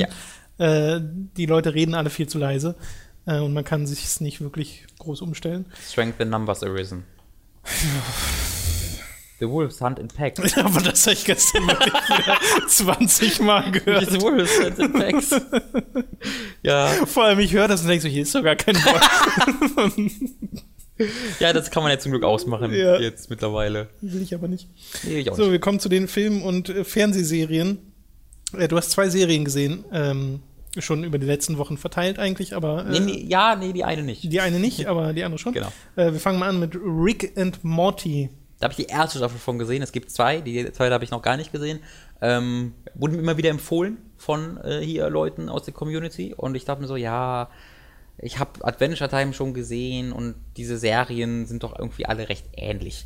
Ähm, ist Blödsinn, weil Rick and Morty ist gar nicht so eine Serie. Rick and Morty hat mehr mit South Park zu tun als mit, äh, mit ähm, Adventure Time. Ich würde es als South Park minus die aktuellen gesellschaftlichen Dinge, aber plus das Fantasy-Setting von, äh, von Adventure Time äh, äh, benennen. Du hast da einen ähm, verrückten Professor, der ständig besoffen ist und sich lang so immer so ein bisschen so leicht übergibt in seinem Mund, wenn er, wenn er redet. Du hast ein zwölfjähriges, 13-jähriges Kind oder so, was ähm, völlig überfordert ist von den ganzen Situationen um sich rum, der halt immer von dem verrückten Professor mitgenommen wird auf die Abenteuer, die halt ziemlich oft darin enden, dass irgendwelche Leute ernsthaft sterben oder verkrüppelt werden oder der Morty äh, irgendwelche dauerhaften traumatischen Schäden hinterlässt. Ähm, was wirklich teilweise wirklich dramatisch ist, aber dann auch wieder so lustig, weil es so absurd auch immer wieder ist. Ähm, das Ding nimmt wirklich gar keine Rücksicht auf irgendwas. Also ich glaube, in der dritten Episode haben die sich als Taliban verkleidet und so getan, als ob sie ein äh, Flugzeug entführen. Mhm. Ähm, ein, weil sie, das war eine Inception-Parodie. Sie waren in einem Traum von irgendjemand und in, in diesem Traum haben die als Taliban verkleidetes Flugzeug entführt und sowas. Also und da war dann noch ein echter Taliban drin, der dann, also es ist, es, dieses, die Serie macht Dinge, die, von denen ich nicht gedacht hätte, dass sie es machen würde. Und ich will euch da gar nicht zu viel spoilern. Ich wollte euch nur einmal sagen, es ist vermutlich auch nicht das, was ihr euch davon erwarten würdet. Es nimmt keiner Rücksicht. Es ist super, super, super, super, super lustig. Ähm, ist von einem, also ist von zwei Leuten, aber einer dieser zwei Leute ist auch der Macher von Community, der Dan Harmon. Ähm, und der Community hat ja auch ab und zu ziemlich derben Humor und das merkt man halt auch irgendwie in dieser Serie mit drin. Ähm, kann ich fast bedingungslos empfehlen, wenn ihr eben auf etwas derbere Comedy steht. Super, super lustig. Das klingt ehrlich gesagt auch fast wie ein Satz, den du zu It's Always Sunny in Philadelphia sagen könntest. Ja, in It's Always Sunny in Philadelphia würden sie als Taliban verkleidet noch irgendeiner Schwangeren in den Bauch treten. das ähm, ist also noch krasser. Oder so, also, ich glaube, It's Always Sunny in Philadelphia ist so die schonungsloseste Comedy-Serie, die ich je gesehen okay. habe. Das ist wirklich unglaublich. Ich habe gerade gestern eine Episode geguckt, die war, die hieß Mac, das ist einer der Hauptcharaktere, Mac Fights Gay Marriage. so hieß die Folge. Oh Gott. Ähm, diese Serie ist, also, Always Sunny in Philadelphia ist einzigartig, weil sie von den drei Hauptdarstellern geschrieben, produziert wird. Ähm, die sind für alles verantwortlich. Das sind halt Charlie Day, Glenn, irgendwas, Oh, ich weiß den Namen gerade nicht. Verdammt. Aber das sind halt so, die, die Hauptcharaktere sind drei Typen, eine Frau und Danny DeVito. Und die drei Typen, das sind halt die Schreiber und die Produzenten und mhm. halt die, mhm. auch die Hauptdarsteller. Ähm, und das sind Kumpels auch privat. Äh, und Danny DeVito kannten die auch schon von vorher, die haben vorher schon mit dem zusammengearbeitet, auch, auch Teil dieser, dieses Freundeskreises. Und deswegen sind das alles so Kumpels und was dann das Ergebnis davon ist, ist, dass die keine Rücksicht nehmen müssen auf irgendeinen Writer oder irgendeinen Producer oder sowas, sondern die können einfach improvisieren, wie sie wollen. Das merkt man auch total. Es sind oftmals so voll die, die sprechen alle durcheinander und gucken sich an und murmeln so vor sich hin, wie halt so echte Gespräche auch sein würden. I don't know what you're talking about. So Gespräche. Ähm, es ist wirklich, es fühlt sich einfach sehr natürlich an, was dann kombiniert ist mit den abstrusesten Ausgangslagen, die halt so dämlich einfach sind, dass du gar nicht weißt, wo du anfangen sollst, weil es so dumm ist. Aber dadurch, dass du diese realistisch agierenden Charaktere hast, die aber auch die schlechtesten und dümmsten Menschen sind, die auf dieser Erde überhaupt je gewandelt sind. Also das sind einfach unfassbar schlechte Menschen, die ausschließlich auf ihr eigenes Wohl aus sind. Ähm, sie erben einmal Geld, aber das ganze Geld wird, oder sie dachten, sie erben Geld, aber das Geld geht tatsächlich, geht stattdessen an einen Mann, der so der netteste Mensch der Welt ist, weißt du, der nach Äthiopien reist, um da Kindern zu helfen, der Kinder adoptiert, der sich gegen AIDS einsetzt und sowas. Ähm, also der ist einfach so mega, mega das Gute einfach bedeutet. Und dann tun sie halt alles, um diesem Mann irgendwie das Geld irgendwie aus den Taschen zu ziehen. Und in einer Szene, in einer Szene tut dann die, äh, äh, die heißt sie, also die, die, D-E-E, -E, mhm. heißt dieses Mädchen, heißt diese Frau, ähm, die Teil dieser Gang ist, äh, tut dann so, als ob ihr Vater ihr Verlobter ist. Der Danny DeVito ist ihr Vater, beziehungsweise nicht, nicht wirklich, aber irgendwie doch. Es ist weird. aber wir sagen einfach mal, Danny DeVito ist ihr Vater und die tut dann so, als ob ihr Vater ihr Verlobter wäre und äh, will damit dann, ich will es nicht zu genau erklären, um nicht zu spoilern, aber will mit dieser Masche dann äh, diesem Typen, dem das ganze Geld vererbt wurde, der auch ihr Vater ist, wie gesagt, es ist sehr komplex, äh, will quasi sagen, okay, wir wollen heiraten, aber wir brauchen auch Geld, äh, willst du nicht uns vielleicht ein bisschen Geld geben? Und dann will sie zeigen, wie cool ihr, wie cool ihr Verlobter ist und wie freundlich der ist, ähm, aber der Ihr, ihr guter Vater weiß halt, dass das nicht ihr Verlobter ist, sondern dass das ihr Vater ist. Ich weiß, dass es sehr verwirrend ist. Ich verstehe gerade nichts, was du sagst. Sie hat zwei Väter im Grunde. So. Ja. Und der eine ist ein Vater, der andere ist ein anderer Vater und das wird alles erklärt. Ich will jetzt nicht genau spoilern. Ähm, aber er weiß halt genau das und sie tut es so, als ob ihr ein Vater ihr Verlobter ist, um das Geld von ihrem anderen Vater zu holen. Das ist halt mega abstrus und das ist so ein bisschen das Ding. Aber der Vater, der das Geld hat, weiß genau, dass das nicht ihr Verlobter ist, sondern ihr Vater und verlangt dann von ihnen, dass sie bitte vor ihm miteinander schlafen, um zu beweisen, dass sie sich wirklich lieben. Und solche Sachen passieren dann und sie fangen dann an, so langsam die Münde so zueinander zu führen und versuchen dann aus, dieses, aus dieser Situation rauszukommen. Es ist so absurd. Es gibt eine Folge, die heißt The Gang Solves the North Korea Situation. Es ist alles so blöd, aber so gut und so lustig und so absurd, ähm, dass man es gesehen haben muss, um es zu glauben. Es gibt keine Serie wie diese Serie irgendwo anders. Ähm, ich ich gucke es gerade, weil ich mir Zugang über Proxy zum amerikanischen Netflix beschafft habe. Das ist wahrscheinlich die einfachste Variante, wenn ihr für Netflix bezahlt. Ähm, ich weiß gar nicht, ob es die DVDs in Deutschland gibt, ich, weil ich glaube es nicht, dass es jemals in Deutschland irgendwo lief im Fernsehen. Keine Würde auch nicht funktionieren, weil es ist so amerikanisch und macht auch so viele kulturelle Referenzen aufs Amerikanische. Und das zu übersetzen wäre, glaube ich, die Hölle, weil so oft alle durcheinander reden. Es läuft auch schon seit irgendwie 2005. Es hat so. elf Staffeln mittlerweile. Ja. Ähm, ich bin auch schon bei der sechsten tatsächlich jetzt. Ich habe das jetzt irgendwie noch nicht mal eine Woche geguckt, aber ich bin in der sechsten Staffel. Wie viele Folgen hat denn eine? Ähm, 10 bis 12 Folgen, ah, 22 Minuten. Ist also ja, auch okay, nicht mega nicht viel. So lang, ja. ähm, deswegen lässt sich auch, es lässt sich super einfach hintereinander weggucken. Bingen. Es, ich bin aber auch immer erschöpft danach, weil es so viel ist und diese also ich verstehe voll, dass du auch nicht gerade nicht verstanden hast, was ich gesagt habe, aber du bist in der gleichen Situation, weil oftmals bin ich so in der zweiten Hälfte der Folge, weiß gar nicht so, warte mal, was ist gerade, was wollen die machen, wo ist das Ziel, weil diese Folge so viele Haken schlägt äh, und die dann wieder völlig andere Diskussionen über andere Dinge führen, die nichts mit dem Hauptthema zu tun haben. Es ist absoluter Wahnsinn, es ist du hast keinen Anfang, kein Ende. Diese Folgen enden einfach meistens damit, dass einfach nichts geklappt hat, was sie machen wollten und sie sich dann angucken oh, und dann kommt die schöne Musik und dann ist die Folge vorbei. äh, guckt euch das an. Ihr müsst es sehen, um es zu glauben. Also über VPN kann man es auch wahrscheinlich nicht mehr allzu lange gucken. Ja, bisher funktioniert es bei mir. Also es, äh, ich möchte nochmal einfach TV on Block empfehlen. Einfach ist ganz easy. Müsst ihr einfach nur ein DNS, eine DNS-Adresse ändern und das war's. Ähm, da könnt ihr ganz easy darauf zugreifen. Wir wollten noch über einen Film reden, über den wir eigentlich schon letzte Woche reden wollten. Mhm. Und wir haben es vergessen. Mhm. Nämlich Star Wars The Force Awakens, das mhm. äh, wir uns gemeinsam im Kino angesehen haben. Ich habe den ja zweimal gesehen. Äh, du hast ihn vorletzten Donnerstag, stimmt das? Ich glaube schon. Vorletzten Donnerstag gesehen, zum ja. ersten Mal. Und hast ja schon mal im Livestream äh, verlauten lassen, dass es dir ganz gut gefallen hat. Mhm. Ähm, ich habe halt nicht so die Erwartungen die große gehabt, wie jetzt, wie jetzt andere Star Wars-Fans, dass es mein ganzes Leben verändern wird äh, und äh, für mich äh, Filme neu erfinden wird, sondern ich dachte mir, ich gehe da rein, ich habe mich unterhalten, will eine coole Action haben, will ein bisschen lachen ähm, und dann bin ich zufrieden. Ähm, und trotzdem bin ich mich natürlich der Wichtigkeit dieses Filmes äh, bin ich mir komplett bewusst drüber und wurde deswegen auch teilweise echt, also emotional im Kino, als dann diese Title Scroll kommt am Anfang und die Musik, denkst du, oh, habe ich auch über am ganzen Körper Gänsehaut bekommen, weil einfach auch, wenn ich selbst nicht in diesem Hype drin bin, mir trotzdem immer der kulturellen Wichtigkeit bewusst bin und die, allein die mich dann irgendwie mitreißt. Ist vielleicht ein bisschen schwierig zu erklären, aber ich bin dann allein deswegen schon komplett da drin gewesen und ich war von der ersten bis zur letzten Minute großartig unterhalten worden. Ich habe viel gelacht. Ich war emotional, äh, auch auf der anderen Seite. Ich war sehr, ab und zu sehr traurig. Ähm, der Bösewicht ist ganz großartig. Adam Driver spielt Kylo Ren hervorragend. Ähm, sobald man danach ein bisschen mehr über, das, über den Film nachdenkt, bricht er ein bisschen auseinander, finde ich. Aber ist mir egal. Weil ich halt das über alle Filme, glaube ich, sagen könnte. Ich finde auch die alten Filme, wenn du lange drüber nachdenkst, wenn du, wenn du fünf Minuten über die Ewoks nachdenkst, lieber Star Wars-Fan, dann bricht es auch auseinander. Ähm, und deswegen finde ich das nicht schlimm.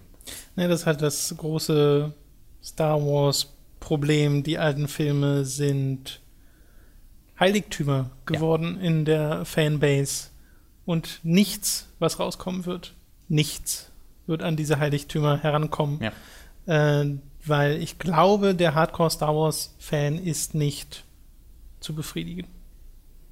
Ich glaube es nicht. Glaube ich auch nicht. Also die Reaktionen, die es teilweise auf Star Wars The Force Awakens gibt im negativen Bereich, sind ja wirklich extremst, extremst, Echt? wo ich mir denke, die, wo mir versucht wird zu erzählen, wie diese Filme genauso schlecht sind wie Episode 1 bis 3. Und ich gucke mir das an und denke mir, nee. Wie, es gibt Leute, die sagen, der Film ist so schlecht wie Episode 1 naja, bis 3. Oder es, ich habe schon Artikel gelesen, die gesagt haben, das ist der uninteressanteste Star Wars-Film, den es gibt, wo es nicht mal direkt um filmische Qualität geht, okay, sondern ja. einfach nur. Das ist aber ein anderes Argument, ne? Das ist ja nicht klar, so aber ist.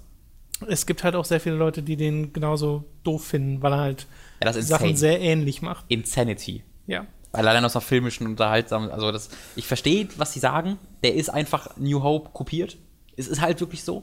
Und das finde ich auch nicht gut. Aber es ist mir im Ende, also für mich ist halt wichtig, wie der mich im Kino unterhalten hat. Es gibt Filme, von denen möchte ich, dass sie mich danach beschäftigen, über die ich nachdenken kann und über die ich dann vielschichtig mit anderen Leuten philosophieren kann. Und es gibt eine Menge Leute, die sich das auch von Star Wars erwarten, aber ich bin keiner dieser Leute. Ich möchte, dass er mich im Kino unterhält, ich möchte, dass ich Spaß im Kino damit habe und wenn mir danach auffällt, es war ja eigentlich ziemlich das Gleiche, dann nimmt mir das nichts von diesem Kinoerlebnis Also weg. mir ist das schon während des Films an mehreren Stellen aufgefallen. Okay, ich sehe die Parallele, Mhm. die sie hier ziehen, aber ich wusste auch immer, warum sie die Parallele ziehen, weil sie etwas benutzt haben, wo sie genau wussten, das funktioniert Mhm. und das benutzt haben als Vehikel, um neue Charaktere Ja. einzuführen, um neue Story-Plots zumindest anzufangen Mhm. und um Star Wars als neue Franchise, äh, die natürlich ihrer, sich ihrer Wurzeln bewusst ist und alte Charaktere auf eine Art und Weise benutzt und äh, uns neu zeigt, ohne dass es billig und wie einfach nur Fanservice wirkt, sondern sie sind halt in dieser Story tatsächlich relevant, ähm, dass sie da eine neue Sache machen, was Neues, äh, die Basis für etwas Neues schaffen. Und wenn jetzt der nächste Film kommt und Empire Strikes Back ist, dann bin auch ich wirklich enttäuscht. Ja. Aber ich sehe hier halt total, warum das so gemacht wurde und habe damit kein Problem. Auch wenn ich natürlich, wenn ich jetzt die Wahl hätte, hätte ich auch lieber eine Geschichte, die halt ein bisschen mehr neu gemacht hat Mhm. und nicht nochmal einen Todesstern in größer. Ja. Ähm, aber mir haben die Charaktere einfach so viel Spaß gemacht So und die. Dialoge, ich finde, äh, Ray ist ein großartiger Charakter. Ich mag, äh, wie du auch, Kylo Ren, Adam Driver als den äh, Bösewicht. Wenn man das, diese Elemente vergleicht mit In New Hope, finde ich, ist The Force Awakens sogar stärker, weil in A New Hope ist Darth Vader einfach nur, oh, cooler Typ, der böse ist, um böse zu sein. Und hier hat halt der Bösewicht schon deutlich mehr Tiefe von Anfang an. Man weiß schon ein bisschen mehr, was dahinter steckt und es wird mit Rays Hintergrundstory etwas angeschnitten, wo dann hoffentlich noch eine ganze Menge mehr drin steckt. Dieser Film ist so ein gutes Setup. Also Mhm. dieser Film, ich, ich, ich finde den Film an sich wahnsinnig gut, aber wenn du überlegst, was für ein Setup dieser Film als gleiches hat und auf was du dich alles gerade freuen kannst im nächsten Film, Ja. das ist, da haben sie so großartige Arbeit gemacht, diese ganzen Leute einzuführen und diese Storystränge eben äh, so weiterzuführen bis zu einem Punkt, wo du sagst, okay, jetzt bin ich befriedigt, ich habe den Konflikt bis zu einem gewissen Punkt, der hat sich erledigt in diesem Film, aber sie haben auch so viel Neues mit reingebracht oder sind wieder zur Altem zurückgekommen, dass ich gerade voll gespannt bin, wie äh, es mit gewissen Bösewichten und guten Leuten im nächsten Film weitergeht. Was ich auch wichtig finde, ist zu beachten ist, ähm, es gibt mittlerweile mehr als eine Generation, es gibt mehrere Generationen, die nicht diese Verbindungen zu A New Hope haben wegen ihrem Alter. Ähm, und das wird halt wahnsinnig oft hinten hergekehrt, ja, der Film ist alt, aber das macht den ja Film ja nicht weniger gut und das stimmt auch absolut, aber es macht den Film weniger einfach konsumierbar. Ich glaube, das ist schwer zu verneinen. Wenn, wenn ich meinen kleinen Cousins, und ich glaube, das kennt jeder aus seiner eigenen Familie, äh, die neuen Filme, also die neue, die Prequel-Trilogie oder die alte Trilogie zeige, finden die die neue Trilogie besser, weil es coolere Lichtschwertkämpfe hat das ist tatsächlich für jüngere Kids so und das kann ich auch voll gut nachvollziehen. Ähm, deswegen haben sie nicht diese Verbindung zu A New Hope. Deswegen ist es vielleicht gar nicht so schlecht, dass sie jetzt quasi A New Hope gemischt bekommen mit den guten Effekten, die heute nicht heute nicht mehr gut sind, aber mit eben den Sachen, die sie aus den Prequels gut fanden, nämlich diesen Production Values und dem etwas neuartigeren schauspielerischen Leistungen, weil ja die alte Trilogie sehr theateresk geschauspielert auch ist. Ne? Weißt du, was ich damit meine? Mit den sehr starken Emotionen und Handbewegungen und Hach, Han Solo, ich, äh, das ist halt alles ein bisschen Theater, theateresk und nicht schlecht, aber man merkt, man merkt halt, in welchem Jahr es produziert wurde. Und wenn du neue Filme gewohnt bist und eben nicht auf diese alten Filme oder diese alten Filme normalerweise nicht guckst, dann ist es schwer da reinzukommen. Ähm, und ich glaube, sehr viele Leute haben Probleme damit, das in irgendeiner Art und Weise zu sehen oder aus dieser Perspektive zu sehen, weil sie sagen, oh, das sind doch gute Filme, was stimmt, aber es gibt Punkte, wo trotzdem Leute sagen können, ich komme da trotzdem nicht rein. Ähm, und dieser Film, jetzt äh, Force Awakens, nimmt halt die Stärken von New Hope und packt sie in ein Kostüm, was da ein bisschen ähm, nahbarer ist. Ich finde, dieses Kostüm hat aber sehr wenig mit den Prequels zu tun. Naja, ich, Weil sie machen ja Anstrengungen, eher davon wegzugehen. ich meine ja, ich meine ja auch nur, ich, die finden die Prequels ja gut, weil die gut aussehen. Oder weil sie zumindest damals gut aussahen. Ja? Weil die coole Lichtschwerter haben. So. Und die, die alte Trilogie hat keine coolen Lichtschwerte. Die sind statisch und dann halten die die vor sich und dann war's das. Aber selbst The Force Awakens macht ja nicht Lichtschwertkämpfe, wie sie Episode 1 Aber bis 3 sie sind trotzdem wesentlich spektakulärer als in der alten Trilogie.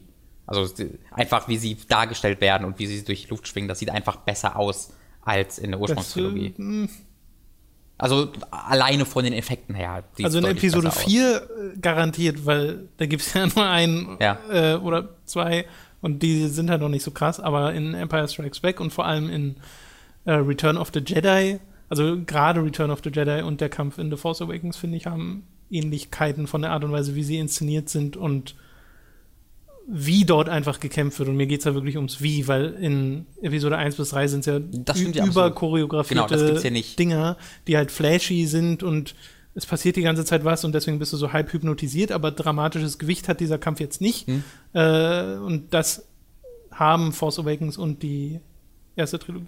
Ja, äh, ich, ich meine es halt ich, allgemeiner in puncto der Spezialeffekte vor allen Dingen. Dieser Film sieht einfach so sieht besser aus neu aus, wie die alten, wie Ja. die Ursprungstrilogie, äh, die Prequel-Trilogie damals neu aussieht. Ähm, und ist allein deswegen sehr viel nahbarer. Ähm, und ich, das ist einfach ein Faktor, den sehr, sehr viele Leute übergehen wollen, was aber sinnlos ist, weil es einfach nicht übergehbar ist für, für sehr viele jüngere Menschen. Ne, ich finde halt faszinierend, dass The Force Awakens eigentlich äh, sich wirklich Mühe gibt, den alten Star Wars-Fans zu gefallen. Mhm. Mit den praktischen Effekten, die es alle gibt, mit den ganzen Figuren, die wirklich da sind, Mhm. mit den Anspielungen, dass es so eine Cantina-Szene gibt, wo sie so durchgehen und das ist alles handgemacht und es sieht toll aus.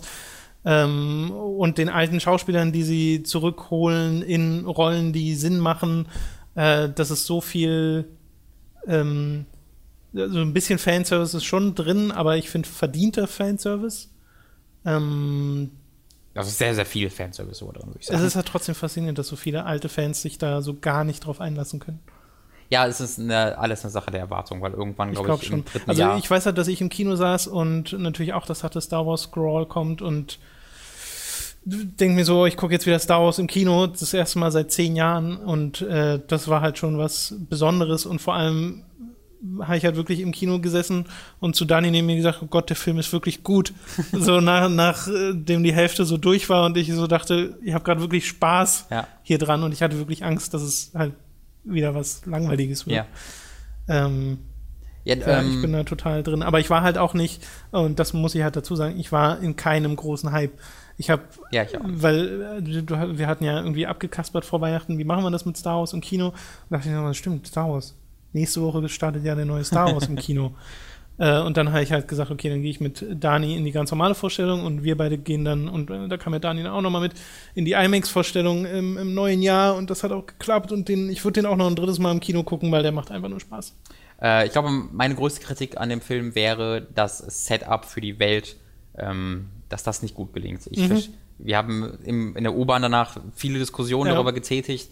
Äh, und du hast das ja dann, glaube ich, auch schon ein bisschen was durchgelesen in der Zwischenzeit, deswegen konntest du mir da ein bisschen was zu erklären.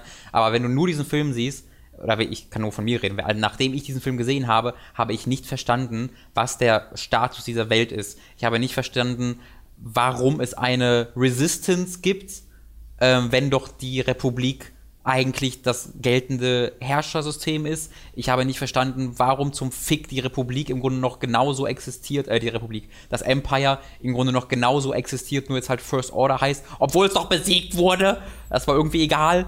Ähm, also es wurde irgendwie so resettet. Das war, was mich geärgert hat. Äh, ähm, es gab ein, ein Ende, das, das Böse war besiegt am Ende vom sechsten Teil und jetzt am siebten, im siebten Teil haben sie nicht irgendwie gezeigt, wie das Böse wiederkommt, sondern das Böse war einfach exakt schon genauso da noch wie am Ende vom sechsten, äh, wie am Anfang vom sechsten Teil.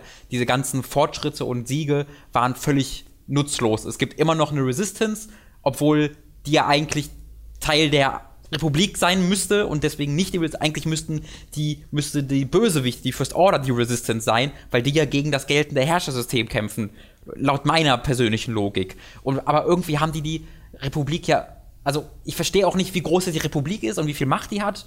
Ich, glaub, habe das einfach ist- nicht verstanden, wie das diese Welt ist auch eine funktioniert. Folge der Prequels. Ir irgendwo stand im Drehbuch oder in irgendeiner Besprechung vorher, haben sie gesagt, kein Polit-Talk. Ja.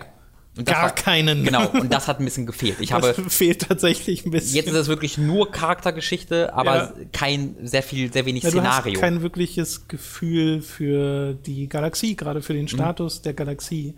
Und ich meine, klar, du wirst halt nach dem Ende von äh, dem letzten, na, also Episode 6, eine Zeit des Friedens gehabt haben Ja. über diverse Jahre oder auf jeden Fall eine friedlichere Mhm. Zeit. Und die haben sie uns jetzt nicht gezeigt, weil sie wahrscheinlich auch langweilig gewesen wäre. Also sie hätten ein bisschen mehr Es zeigen müssen, was dazwischen denn jetzt Spin-offs, Tom. genau passiert ist. Genau, es kommen ja doch die Spin-offs. Es wird ja noch eine ganze Menge Star Wars auf uns zukommen. Ja, In fünf Ja. Jahren sitzen wir und sagen, boah, ey. Also Star ich bin Wars, auch ne? keiner, der sagt, der Film ist absolut großartig und einer der besten, die ich je gesehen habe. Ich finde es einfach ein sehr guter, sehr unterhaltsamer Film. Ja. Und ich kann halt nur einfach nicht so ganz nachvollziehen, wieso da so viel Hass dabei ist. Und damit meine ich wirklich den Hass. Nicht die Leute, die sagen, ja, der Film hat mir nicht gefallen, weil das und das und das. Das ist ja total legitim Mhm. und logisch. Es gefällt nun mal nicht jedem, äh, kann ich total verstehen. Und ich, ich sehe auch viele der Kritikpunkte und kann verstehen, dass es manche Leute anders gewichten und das für sie dann mehr auseinanderfällt, als es das für mich tut. Ja. Aber es gibt halt wirklich viel Hass, der diesem Film entgegengeworfen wird. Und das finde ich sehr schade. Vielleicht hilft ja Force Awakens nochmal in Relation zu setzen, was Star Wars ist. Und das ist nicht ein alles verändertes, alles veränderndes Nee. Meister. Also es ist ein Meisterwerk, aber es ist eben nicht dieses, es wird dein Leben verändern, Film. Genau. Ich, na, die Leute, ich glaube, es ist wirklich so, dass ganz viele Star Wars wirklich Fans im Sinne von Fanatiker Mhm. wollen, dass es nochmal diesen Impact hat, den Star Wars 4, also Star Wars, der äh, allererste Ja. Star Wars, der einfach nur Star Wars hieß, hat. Aber das kann ein Star Wars nicht haben. Das müsste eine neue IP sein, die etwas ganz Neues macht. Ein Star Wars-Film muss Star Wars sein, um überhaupt als Star Wars-Film akzeptiert zu werden. Und da kann man nur so viel machen. Man hätte mit Garantie, Garantie mehr machen können als Ja. The Force Awakens. Äh, da sind wir uns, glaube ich, alle einig. Aber ich bin sehr zufrieden mit dem, was The Force Awakens gemacht hat. Dito. Ist übrigens eine sehr sympathische Schauspielergruppe, wenn man sich ein paar Interviews Aber anschaut mit Adam Driver und der Daisy äh, Ridley. Ridley? Ja, vor allem, Äh, und äh, der Boyega ja, und genau. äh, Oscar Isaac oder Isaac Oscar. aus Kreise. Oscar Isaac, was glaube ich. Äh, wirklich, wirklich guter Cast. Sehr sympathisch. Ja, das Schöne ist halt, gerade mit den beiden Hauptstellern, äh, Bogea und äh, Boje, wie heißt er? Boje, Boy, Boyega oder so. Boyega, Boyega? Ah, bin mir auch nicht sicher. James. Äh, und der äh, Frau Ridley, das sind halt, also der, ähm, äh, ich nenne ihn jetzt, ich entscheide mich jetzt dafür, ihn Bogea zu nennen. Nein, ich entscheide mich Boyega. für ihn Boyega zu nennen. Ja. Ähm, der hat ja schon mal so in, in Attack the Block, da kannte ich ihn. Äh, also er war schon Schauspieler. Daher Mhm. Der war auch aus Attack the Block. kenne ich sogar. Ähm, deswegen, der hat schon mal, der war schon mal in, zumindest in kleineren Filmen dabei, während ja äh, Disney Ray, äh, Ridley wirklich ein. Daisy. Das habe ich, das hab ich schon mal, ja genau, das habe ich schon mal, ich habe mir nämlich in Gedanken schon mal gedacht, so, die heißt ja exakt so, die heißt ja fast Disney. Mhm. Ja, Daisy Daisy- Ridley, Daisy. genau. Äh, während die Daisy Ridley ja wirklich äh, komplett neu gecastet wurde und man beiden Schauspielern einfach total anmerkt, dass sie, als wäre so, als ob wir jetzt in Star Wars mitspielen Ja, ja, würden. das Das ist total nachvollziehbar, genau. Es ist jetzt nicht irgendwie ein Gary Oldman oder sowas, für den das Ja. in irgendeiner Art und Weise schon normal ist, sondern das sind einfach zwei Leute, die nicht fassen können, was da gerade ihnen passiert, mega aufgeregt sind und sich und anfangen zu weinen, wenn sie ihren Trailer gucken. Äh, also den ersten Trailer, das war ja bei Daisy Ridley damals, gibt es ein Video von, wie sie diesen ersten Trailer sieht, äh, auf ihrem Handy und anfängt zu weinen, weil sie das gar nicht glauben kann, was da passiert. Und dann gibt es diese Reaktion, kennst du die Reaktion von Boyega? Nee, ich glaube nicht. Das ist so lustig. Es gibt ja diesen einen Trailer, der damit aufhört, wie man sieht, wie er dieses Ja. Lichtschwert anmacht. Ähm, und wie gesagt, die kennen die Trailer nicht und äh, in der Sekunde, er sitzt dann auf der Couch und fängt an zu schreien und springt dann hinter die Couch und der hängt dann so an der Couch und war so, ah! ist nur mega am Brüllen und fällt dann seinem Kumpel in die Arme, weil das halt das erste Mal auch war, dass die diese Footage gesehen haben, wie Das muss krass sein. es, es ist ganz, ganz super, das zu sehen, wie die sich da freuen. Ähm, ja, es, es ist einfach sympathisch und es macht Spaß, sich es anzugucken. Es macht Spaß, sich damit zu beschäftigen. ich freue mich da auch sehr auf die Making-ofs, die dann Ja. Dazu kommen. Und ich freue mich auch total auf Rogue One, weil das kommt von einem Regisseur, den ich äh, sehr, sehr gerne mag. Äh, es hat auch schon wieder eine tolle Schauspielertruppe. Ich meine, fucking Mats Mikkelsen in äh, Star Wars, wie cool ist das denn? Ähm, dann Episode 8 wird gedreht vom. Ich Ah, verwechsel es auch immer. ah, wie heißt Episode 9 ist auf jeden Fall der Jurassic World Regisseur. Genau, das habe ich, das, da bin ich sehr traurig drüber. Ja. Ähm, aber Episode 8 kommt vom Mann, Tom. Come on. Nee, ich weiß es nicht. Ah, ich habe es auch vergessen. Aber das ist War das der Trollhunter oder Monsters Regisseur? ich glaube, Das könnte auch Rogue One davon. sein. Das kann auch Rogue nee, One Rogue. One macht der äh, Godzilla und Monsters. Achso. Genau. Äh, den Namen ich aber leider vergessen habe. Und was jetzt der von Episode 8 gemacht hat, habe ich halt vergessen, aber das fand ich auch cool. Ich Guck mal schnell, ich guck mal schnell nach, ja, genau, guck mal eben nach. so das sind nämlich beides Note so ziemliche Indie-Typen halt, die halt wirklich aus so einer kleineren, aus so einem kleineren Erfolg sich selbst da hochgearbeitet haben. Und das finde ich voll sympathisch, dass ähm, Disney denen so eine Chance gibt, einfach an fucking Star Wars zu arbeiten, weil es wäre einfach, sich nur so Jurassic World-Typen zu nehmen. Genau. Ich meine, okay, der Jurassic World, der Colin Trevor Dingens war, glaube ich, auch noch nicht mega Ach nee, also das mit Trollhunters Blödsinn, das kommt von Ryan Johnson, der Regisseur Richtig. von Looper. Ja, genau, Ryan, Episode 8, ne? Ja. Genau, und der hat auch jetzt schon, also der, der schreibt tatsächlich auch Episode 8. Mhm. Der ist Drehbuchautor und Regisseur, ähm, was ich sehr spannend finde, weil das ist so viel Verantwortung für. Äh, für J.J. Abrams hat ja zumindest mitgeschrieben bei äh, Episode 7, Genau. aber der Hauptschreiber war da jemand anders. Ja, Mehrere- mehrere nee, nee, der war gemeinsam Hauptschreiber mit dem, er der Episode 5 geschrieben hat zusammen. Achso, okay. Ähm, und vorher hat äh, der äh, Michael irgendwas, der äh, bei Pixar gearbeitet hat, hatte, das, hatte die erste im Entwurf. So, es klingelt bei Genau. uns, äh, wir sind aber auch durch. Genau, ich verabschiede mich dann dementsprechend. Tom steht schon auf äh, und sagt äh, Tschüss. Schreibe kurz Tschüss. Äh, und das war der Podcast für heute. Ähm, ich wollte noch kurz einwerfen, dass äh, 24 wiederkommt ohne Jack Bauer und dass das das Dümmste ist, was ich je gehört habe. Äh, jetzt aber erstmal Ende des Podcasts. Vielen Dank fürs Zuhören, das war sehr viel. Ich hoffe, ihr hattet trotzdem Spaß. Bis zum nächsten Mal. Auf Wiedersehen und tschüss.